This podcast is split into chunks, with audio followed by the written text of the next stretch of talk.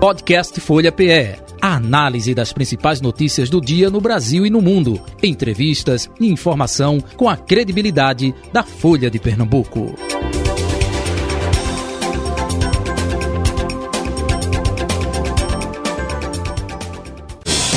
Folha Política. Deputado federal pelo Cidadania, Daniel Coelho, aqui no estúdio da Folha FM. Bom dia, deputado.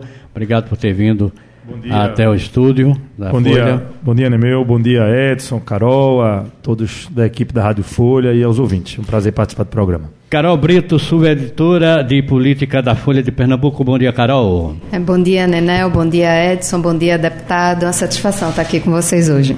E também o Edson Mota, que é repórter de política da Folha de Pernambuco. Bom dia, Edson. Bom dia, Nenel. Bom dia, deputado, Carol e a todos. Carol. É, deputado, ontem Raquel reuniu os deputados estaduais, teve um quórum bastante alto, inclusive, dessa reunião. E eu queria que o senhor avaliasse se Raquel vai conseguir construir realmente uma maioria confortável na Assembleia Legislativa. Quais são as perspectivas de vocês? Olha, a gente é, sentiu ontem pela maneira como se comportaram os deputados estaduais eleitos, um, uma vontade muito grande de, de ajudar Pernambuco, a compreensão de que a gente teve um, uma das eleições mais disputadas da história, com é, pelo menos é, cinco candidatos fortes, né, que tinham que tiveram é, resultados expressivos nas urnas, mas houve uma vitória de uma agenda, de um programa de governo. Se das cinco candidaturas teve uma que com solidez apresentou um programa de governo extremamente debatido com a sociedade e que ao longo da campanha fez do programa de governo o seu pilar eh, de construção de propostas foi a candidatura de Raquel. Então, eu acho que houve esse sentimento, a gente escutou isso eh, da boca de parlamentares eh, que vão fazer parte da nova legislatura, de que a gente não pode, de forma alguma, não deixar que um governo eleito, da forma como foi,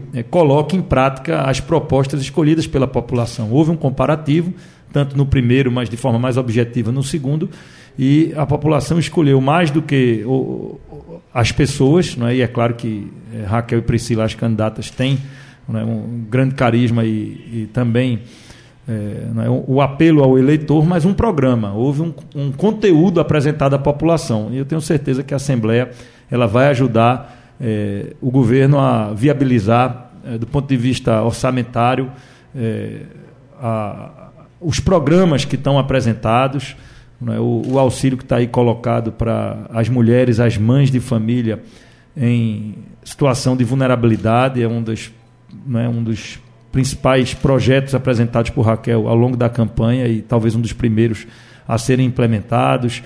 É, a construção das maternidades e creches, como foi também proposta de campanha, e uma reforma administrativa que se faz necessário para que você é, reestruture o Estado né, é, colocando ele é, nos moldes do que a gente precisa para o ano de 2023. Né? Acho que todo governo tem que estar aperfeiçoando a estrutura pública e, e é claro que você precisa dar cara aí ao governo a, aquilo que está sendo pensado por Raquel. Então acho que a Assembleia vai, é, sem nenhuma dúvida, ajudar Pernambuco. Mais do que o governo, vai ajudar Pernambuco a colocar em prática essas mudanças, até porque ninguém pode estar satisfeito, e acho que as urnas expressaram isso de forma muito contundente. Ninguém pode estar satisfeito com o que tem ocorrido com Pernambuco, apesar da gente ter uma crise nacional, apesar da gente ter alguns problemas eh, que são inerentes a, a, todo o território brasileiro, mas a crise em Pernambuco é mais grave, o desemprego é mais grave, eh, a gente tem problemas graves na infraestrutura, então eh, é necessário realmente que os palanques sejam desarmados e que agora, com palanques desarmados, né, a gente conte com os diversos partidos que compõem a Assembleia para implementar as ideias apresentadas por Raquel. Deputado, deputado é, o senhor foi um dos principais nomes de apoio ao nome de Raquel desde o início do ano para a eleição. E aí o, o seu nome é cotado para assumir alguma pasta no primeiro escalão, de repente uma casa civil. Quais são os seus planos é, para o próximo governo? A, a, composição de governo é uma decisão da governadora eleita e Raquel vai, sem dúvida alguma, é, escolher a sua equipe. É, é? Assim como apresentou na campanha, com certeza uma equipe é, com competência técnica, com uma equipe de confiança dela. Então, a composição de governo é uma decisão da governadora eleita. Ela, quando achar adequado, vai anunciar qual será a sua equipe. É, Daniel, ontem é, a própria Raquel Lira sinalizou essa questão de fazer uma reforma administrativa, né? E qual é o desenho que a gente pode esperar desse governo de Raquel, né? Algumas áreas que ela pode priorizar nessa estrutura? Olha, não tenho dúvida de que a gente tem, em primeiro lugar, uma preocupação social, preocupação com os mais vulneráveis, com aqueles mais pobres, é, o foco na primeira infância, na educação básica, é, a questão da mulher com, né, acho que um peso muito grande, porque você já tem é, três programas que atendem a sociedade como um todo, as famílias pernambucanas, mas de forma mais específica atendem a mulher.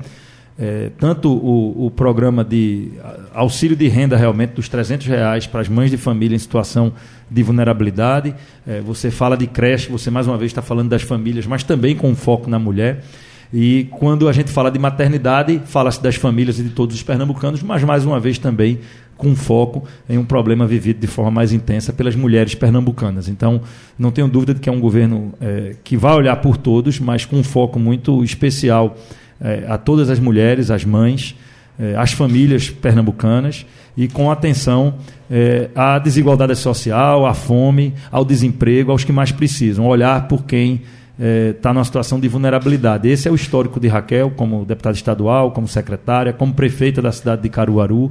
É, sempre foi o olhar por quem mais precisa e, e, acho que esse é o foco, mas compreendendo os imensos desafios que o Estado de Pernambuco terá pela frente né, na questão da geração de emprego, do empreendedorismo, é, da melhoria dos serviços de saúde, de educação e segurança, da manutenção das nossas estradas que estão em péssimas condições. Né, quem circula no estado de Pernambuco é, vê o quadro de abandono que, infelizmente, Pernambuco foi colocado. Então, são muitos os desafios, mas eu colocaria, é, até pelo, pela construção que foi feita é, ao longo da campanha e dos debates, a preocupação com os mais pobres, com os mais vulneráveis e o foco também, através das mulheres, nas famílias pernambucanas. Deputado, é trazendo a discussão a nível nacional agora, qual a sua análise sobre a PEC da transição que o governo eleito está promovendo ou está querendo aprovar lá no Congresso? É, você precisa ver o detalhe de como está a PEC. Né? Acho que é importante que se garanta os, o, os recursos, é, seja a nomenclatura, eu já disse isso, em, tive a oportunidade de dizer em diferentes momentos é, da minha atividade parlamentar, independente se o nome é Auxílio Brasil ou Bolsa Família, é, nós precisamos garantir o, os recursos para os mais vulneráveis, para aqueles que mais precisam. Né? Não dá para a gente ter um, um país tão grande, com tanta pobreza, com tanta desigualdade, e você não ter um programa de renda mínima garantido. Né? Eu acho que a gente conseguiu passar aí é, por alguns governos, né, num tempo curto. Nós tivemos é, período de Fernando Henrique, com o início dos programas sociais, depois você vem o Bolsa Família, passando pela era, a era de, de Lula e de Dilma, depois você teve um período curto de Temer e agora o governo que acaba Bolsonaro. E todos sinalizam pelo um programa de renda básica e de renda mínima. Então não dá para a gente pensar diferente agora. É, é importante que o Brasil consiga superar né, a sua própria contradição na polarização, porque a gente percebe que ao longo desses anos, é, alguns né, se comportaram como se os programas sociais fossem programas do governo de plantão e não programas de auxílio à população que mais precisa, e por isso você observa a contradição de posicionamento de alguns. Alguns acham que Bolsonaro furar o teto para pagar o Auxílio Brasil estava correto. Outros achavam que estava errado. E agora se inverte. Né? Aqueles que não queriam que Bolsonaro furasse o teto agora querem furar o teto com Lula e vice-versa. Alguns que foram contrários lá atrás né, agora ficam a favor. Né, isso é um debate que empobrece a discussão em si. É muito importante que fique percebido para a população brasileira que os programas de auxílio de renda, eles não pertencem a Lula, não pertencem a Bolsonaro, não pertencem a um partido de esquerda, de direita ou de centro. Eles têm que pertencer a uma política pública brasileira. E, e se, através dessa PEC, você garante é, a manutenção do valor de 600 reais, eu acho que a gente tem aí um aspecto positivo. Quando você ultrapassa esse valor e vai atrás de outros recursos, que a destinação não é essa, aí a gente termina prejudicando a própria população em situação de vulnerabilidade. Quanto mais você fura o teto, quanto mais você gasta dinheiro que não tem, mais inflação nós teremos, e quem paga com a inflação é quem mais precisa, mais uma vez, porque é, não é a, a, o mais rico e o mais pobre no final terminam comendo quantidade de comida parecida, só que pesa no bolso do mais pobre. Não é? A feira pesa do bolso do mais pobre. E aí, quando você eleva demais o gasto público, vai ter inflação e essa população mais vulnerável, mesmo recebendo o auxílio, termina gastando mais ao ir para o supermercado. Então, eu espero que se busque um equilíbrio para se garantir os recursos é, do auxílio, não é, do Bolsa Família ou do Auxílio Brasil, pouco me interessa o nome, mas que a gente faça isso de forma específica e não simplesmente liberando o gasto público de forma irresponsável, porque a conta chega. Esse é o debate que o Brasil é, terá que enfrentar e a gente vê algumas mensagens contraditórias. Em alguns momentos, economistas que estão próximos ao atual governo eleito é, falam na necessidade de responsabilidade fiscal para você poder combater desigualdades. É? Já outros falam que tem que gastar mesmo. Então, eu acho que o próprio governo ainda não se encontrou. É? Ontem teve uma frase do vice-presidente eleito, Geraldo Alckmin, é, em dizer que é, a marca, ou haverá uma marca de responsabilidade fiscal nas ações do governo. E é isso que a gente espera. Eu acho que, independente é, de quem votou em cada um dos candidatos, todo mundo tem que torcer para o Brasil dar certo. É aqui que a gente vive, é aqui que a gente está. E para o Brasil dar certo, é importante que você tenha a garantia do programa de auxílio, do, do, Auxílio Brasil ou do Bolsa Família, mas que a gente tenha também uma busca de equilíbrio das contas públicas para que a população não seja penalizada com o aumento da inflação. Na verdade, é, só fazendo um adendo à pergunta, o senhor acha que o governo deveria manter pelos próximos quatro anos, como o presidente eleito quer, ou por um período mais específico? Não, acho que isso tem que ficar permanente, não é nem quatro anos. Você tem que ter um auxílio permanente é, e a compreensão de que isso não irá terminar independente do governo. É, veja que a gente é, teve um segundo turno da eleição, onde os dois candidatos prometiam a mesma coisa. Então, de forma muito objetiva, tanto Bolsonaro como Lula prometiam a manutenção dos 600 reais. Então, é, é, isso termina sendo já uma vitória de compreensão da sociedade. Quando você tem dois candidatos que tiveram uma eleição dura, dura, polarizada, uma eleição muito agressiva, e mesmo assim os dois tinham uma mesma proposta no que se refere ao auxílio à população carente, então é sinal de que esse debate foi um debate vencido. Ele virou quase consenso na sociedade. E é importante que a gente mantenha dessa forma, que a gente não crie a partir desse momento não é uma disputa sobre uma agenda que deve ser uma agenda do país. É, então, eu acho que o importante é que esses programas de auxílio de renda é, eles é, não sejam é, de governo e não sejam anuais, nem muito menos por mandatos por quatro anos, e que eles sejam permanentes. Né? Só lembrando que, né, é por isso que é importante a gente retroceder, no início da década de 90 foram criados os primeiros programas sociais, e de lá para cá, mesmo a gente passando por quatro governos de diferentes partidos, é, esses programas sociais só fizeram se consolidar e aumentar de valor. É, não dá para a gente dizer, e não seria correto né, a gente dizer que Fernando Henrique, no seu governo, ele aumentou os programas sociais, Lula, no seu governo, aumentou o que Fernando Henrique tinha feito, Dilma aumentou o que Lula tinha feito, Temer consolidou, o tempo foi curto, e Bolsonaro aumentou de valor de forma substancial, que era o Bolsa Família. Então, independente de partido, houve um compromisso com os programas de transferência direta. E eu espero que isso continue a ocorrer no Brasil. É, é, há propostas aí sobre essa questão da PEC, e ela vai entrar no debate.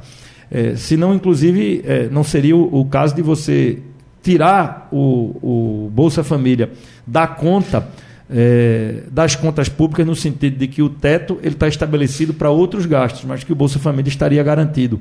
É? é uma alternativa e, e, talvez um bom debate. Você realmente dizer que essa é uma prioridade nacional e de que você vai ter recursos garantidos para isso, que o governo faça a sua ginástica, evidentemente, para poder é, fazer os seus demais gastos e investimentos é, dentro daquilo que, que está na possibilidade de arrecadação.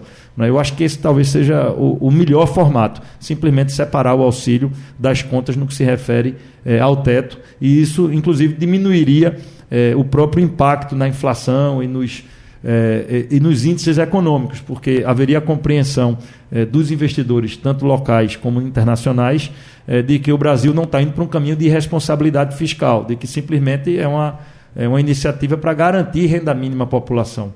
Não é? Porque essa é, esse é o debate que a gente tem que colocar: é garantir renda mínima para a população sem irresponsabilidade com as contas públicas. Até porque não é, quem paga quando há irresponsabilidade com as contas públicas é a população. Não tem milagre, eu acho que o brasileiro já compreendeu isso. Não é? E, e, e é, é, essa, é esse o debate pelo menos nesse início né, de novo governo, nesse período de transição. Né? Acho que ainda não há clareza se a matéria será votada esse ano, se a matéria é votada no início do ano que vem, é, ou em que formato. O governo apresenta um esqueleto ontem e vai caber, é, como sempre cabe, ao Congresso Nacional fazer essa discussão é, de qual solução será dada mas eu espero que a solução dada ela consiga preservar o equilíbrio das contas públicas e o pagamento do auxílio. É, deputado, o Cidadania fez uma federação com o PSDB, né, que vai valer para, inclusive, para as próximas eleições.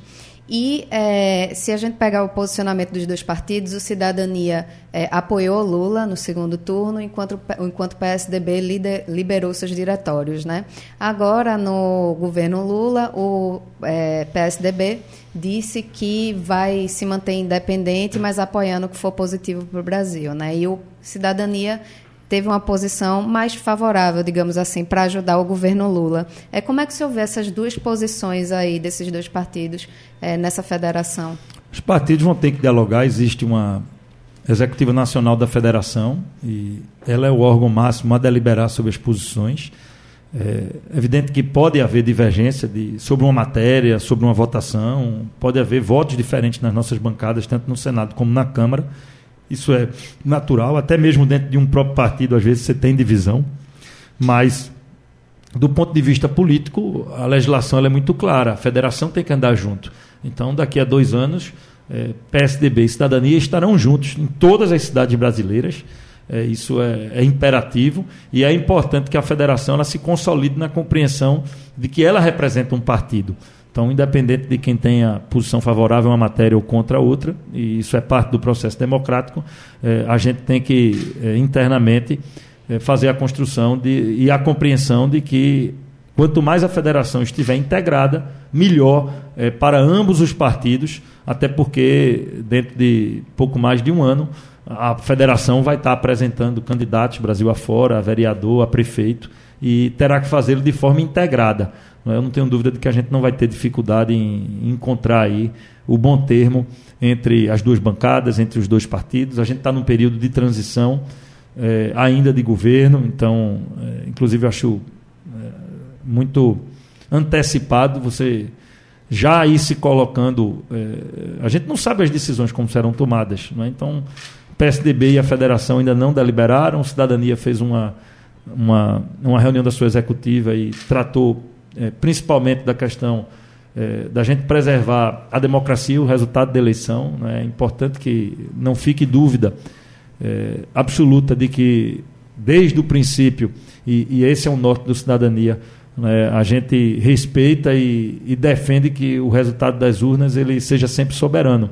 Né? Eu acho que é sobre isso nesse momento. Lá na frente, quando começar o governo, a federação irá se reunir e irá construir sua posição principalmente ouvindo os parlamentares, porque são eles, os deputados federais e senadores, que de forma mais objetiva podem dar sustentação ou não a um governo, é, mas não tenho, né, assim, é, pelo perfil dos eleitos, eu tenho certeza que as boas agendas do Brasil contarão com o apoio das duas bancadas, mas também, se houverem erros, não faltarão parlamentares é, que façam suas críticas, suas observações, né, que se coloquem de forma clara é, corrigindo rumos, porque esse é o papel do parlamento. O papel do parlamento é, não é ficar contra tudo para atrapalhar, mas de forma alguma é ser subserviente a um governo e deixar de fazer as críticas necessárias. O que eu espero da nossa federação é esse comportamento equilibrado, ajudando, acima de tudo, o país.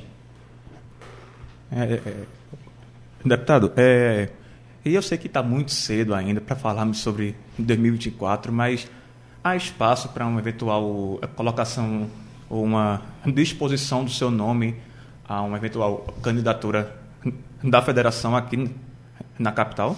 Isso aí realmente é bem cedo né, para a gente poder fazer a construção. Nós temos um desafio imenso agora, é, que é reerguer Pernambuco. É, tem um governo a ser montado. É, nós temos pautas urgentes para a população. E é lógico, a Federação PSDB Cidadania sai vitoriosa aqui no Estado, né, consegue é, eleger, é, inclusive com representantes do Cidadania e do PSDB na chapa, Priscila é do Cidadania, Raquel do PSDB.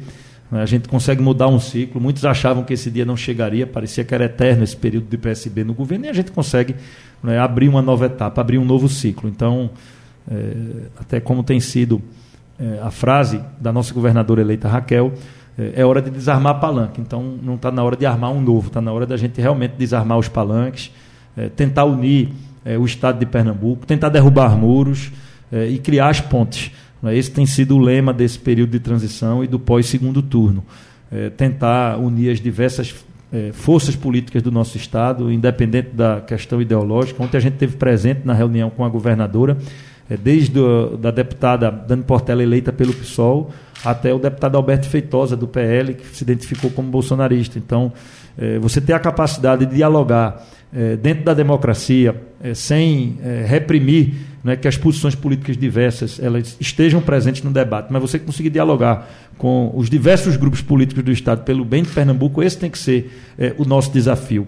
Acho que teve uma frase de Raquel no segundo turno que simboliza esse novo momento e talvez por isso, né, não só uma vitória, mas com uma margem tão larga. Acho que poucos esperavam que a gente tivesse uma diferença tão grande no segundo turno, principalmente na região metropolitana e no Recife. Né? No Recife, eh, nós tivemos um, uma eleição com 66%. Né? Um resultado eh, nunca obtido, inclusive, é, ou, ou, só obtido na época pelo ex-governador Eduardo Campos. Esse período de PSB posterior, seja eleição municipal ou estadual, é, eles nunca tiveram uma vitória tão expressiva no Recife como, como teve Raquel. Mas isso simboliza um pouco na frase que ela colocou. É? Alguns é, classificam as pessoas como petistas ou bolsonaristas. E, e nós precisamos olhar para elas como pernambucanos e pernambucanas. É, independe se alguém votou em candidato A, B ou C. São pernambucanos e pernambucanas que precisam trabalhar, que querem água e não tem água na torneira, que têm o transporte público numa situação de caos completo, é, que tem deficiências graves no sistema de saúde pública. A gente teve uma restauração que caiu o teto na cabeça de pacientes de forma recente. Eu não posso olhar para um paciente que o teto caiu na cabeça e dizer esse é petista ou esse é bolsonarista. Quem está ali é um pernambucano. Quem está ali não é um cidadão que merece ser respeitado, independente da sua posição. É? Eu acho que essa é a construção que tem que ser feita daqui para frente. É evidente que todo projeto político ele vai ser debatido e ninguém vai deixar de debater uma eleição municipal. Mas isso ocorrerá no tempo certo e sob a liderança da governadora. É ela que, lá na frente, irá com certeza conduzir é, o que fará a nossa federação é, nas eleições municipais, seja da capital do Recife, sejam das demais cidades da região metropolitana, do interior, não é de Caruaru, da sua terra. É, todas essas são pautas que serão conduzidas no tempo certo pela governadora, mas antes a gente tem aí é, um, um checklist de, de várias missões a serem cumpridas até a gente chegar no momento de poder discutir uma próxima eleição que será municipal. É, Daniel, a gente vem recebendo aqui na Rádio Folha alguns aliados do governo Paulo Câmara e o discurso é unânime dizendo que Raquel vai pegar o Estado com as contas sanadas, 3 bilhões de investimento em caixa e é, a gente vê também uma preocupação da equipe que vai assumir com a situação do Estado, né? principalmente essa questão das estradas, coisas que vocês andaram na campanha e já viram, que se, são situações que precisam ser resolvidas, mas há uma preocupação também com as contas, de que as contas não vão estar nesse céu de brigadeiro que o governo tanto propaga. Olha, com certeza, é, ao longo da transição, e tem reunião importante hoje à tarde, é, os números serão apresentados. Né? Há uma preocupação é, legítima do governo eleito sobre contratos, pagamentos de dívida e ações que estão sendo executadas pós-eleição. É preocupante que o governo do Estado tenha uma dívida ou um pagamento a ser feito, não o faça por oito anos, deixe atrasado, não pague, perdeu a eleição, vem pagar. Então é preocupante. Se havia realmente a necessidade de efetuar um pagamento, se havia uma dívida a ser paga, por que não o fez? Por que não o fez ao longo de oito anos? E agora, no último mês, é a hora de executar esse pagamento. Então, eh, esse é um debate que tem que ser feito de forma técnica. Eh, acho que não é hora da gente render briga, não é hora da gente render palanque. O povo já julgou, e o povo julgou dizendo um sonoro não ao governo Paulo Câmara e ao governo do PSB. É? não, não, não há como mudar isso pós-eleição. Né? O, o, a gente teve aí uma eleição onde o PSB teve seu candidato, teve o apoio de mais de né, talvez 70% dos prefeitos de Pernambuco, uma grande estrutura política, o apoio do prefeito do Recife, o apoio de vários vereadores na capital e ficou né, é, numa posição de quarto lugar na eleição, né, ficando aí atrás não só de Raquel e, e de Marília, que foram segundo turno, mas também atrás é, do candidato Anderson. Então, acho que esse julgamento já foi feito. Se o Estado tivesse em boas condições, é, o resultado do PSB teria sido outro. Né? E, e, na verdade, o que a gente observa é, realmente é essa avaliação. E quando a gente aprofunda os números, a gente vê que nas cidades, nas cidades maiores, onde tem uma maior formação de opinião, uma maior penetração é, do, do, poder da imprensa, onde a, informação circula de forma mais livre e onde as pessoas não têm tantas amarras, porque nos municípios menores a influência de prefeito e da estrutura pública é muito grande. Nas cidades médias, na capital, você tem um voto mais livre, mais solto. Né? E nessas cidades é que a diferença foi maior. Foram nessas cidades onde o PSB teve menos voto e onde Raquel teve mais voto. Se você olhar só para o primeiro turno, o que levou Raquel ao segundo turno? São as cidades médias e grandes, onde tem uma formação de opinião mais consistente. E foi nessas que Raquel ficou em primeiro, em quase todas, e em algumas em segundo. No segundo turno foram nessas onde a diferença foi maior. Não é? A gente observa, é, inclusive, que é, a região metropolitana no segundo turno é que deu essa grande margem de diferença entre Raquel e Marília, que era a candidata né, no segundo turno de Paulo, de João Campos, do PSB, né, juntando ainda com a própria força da candidata Marília, que evidente chegou ao segundo turno aí sem o apoio do PSB. Então, é, esse julgamento foi feito e, e o que a gente espera agora é olhar para frente. Né, é, à medida que a gente tem uma relação respeitosa na transição, é, a lógica é você simplesmente olhar para o futuro e buscar soluções. Né? E o que a gente espera é que o governo que está terminando, o governo Paulo Câmara e sua equipe, seus secretários, compreendam que a eleição foi, foi perdida e não tomem nenhum tipo de atitude que inviabilize, que ingesse e que deixe o novo governo sem condição de é, efetuar o seu programa de governo no ano que vem. Então, é sobre isso que vai ser o debate nesse momento, nesses últimos meses. Né? A gente realmente é, buscando aí um equilíbrio nas decisões tomadas. Aquilo que não foi feito em oito anos não é hora de fazer agora, principalmente quando a gente fala é, do desembolso é, de valores expressivos. Né? Eu não vou ficar devendo 400 milhões por oito anos e pagar no último mês. Isso soa no mínimo estranho e desfaz um pouco né, essa narrativa de que Pernambuco está sendo entregue em excelente estado. A gente tem muitos problemas e, e, e é evidente que o governo não vai né, é, se portar o tempo todo olhando para o passado, nem tentando né, fazer caças bruxas. Eu acho que essa não é a lógica de quem assume a responsabilidade de governar. É, mas a gente vai ter que apresentar os problemas que existem né, e que são identificados pela própria população. Ok, então, deputado Daniel Coelho, nós agradecemos mais uma vez a sua presença aqui no estúdio da Folha FM e até uma outra oportunidade. Eu que agradeço, agradeço toda a equipe da Rádio Folha, é, agradeço a vocês aqui pela oportunidade e fico sempre à disposição né, aqui no novo estúdio. Não tinha vindo ainda, era no prédio antigo. Quem está só nos ouvindo não sabe, a gente está no novo estúdio aqui, bonito, e parabéns a todo o Grupo Folha de Pernambuco pela, né, pela reforma que foi feita aqui no, na rádio. Ok, obrigado, Carol. Obrigado, Edson. Obrigada, e... Nenel. Até, Até amanhã. amanhã. Tá? É final, então, do Folha Política. Folha Política. Podcast Folha PE. A análise das principais notícias do dia no Brasil e no mundo. Entrevistas e informação com a credibilidade da Folha de Pernambuco.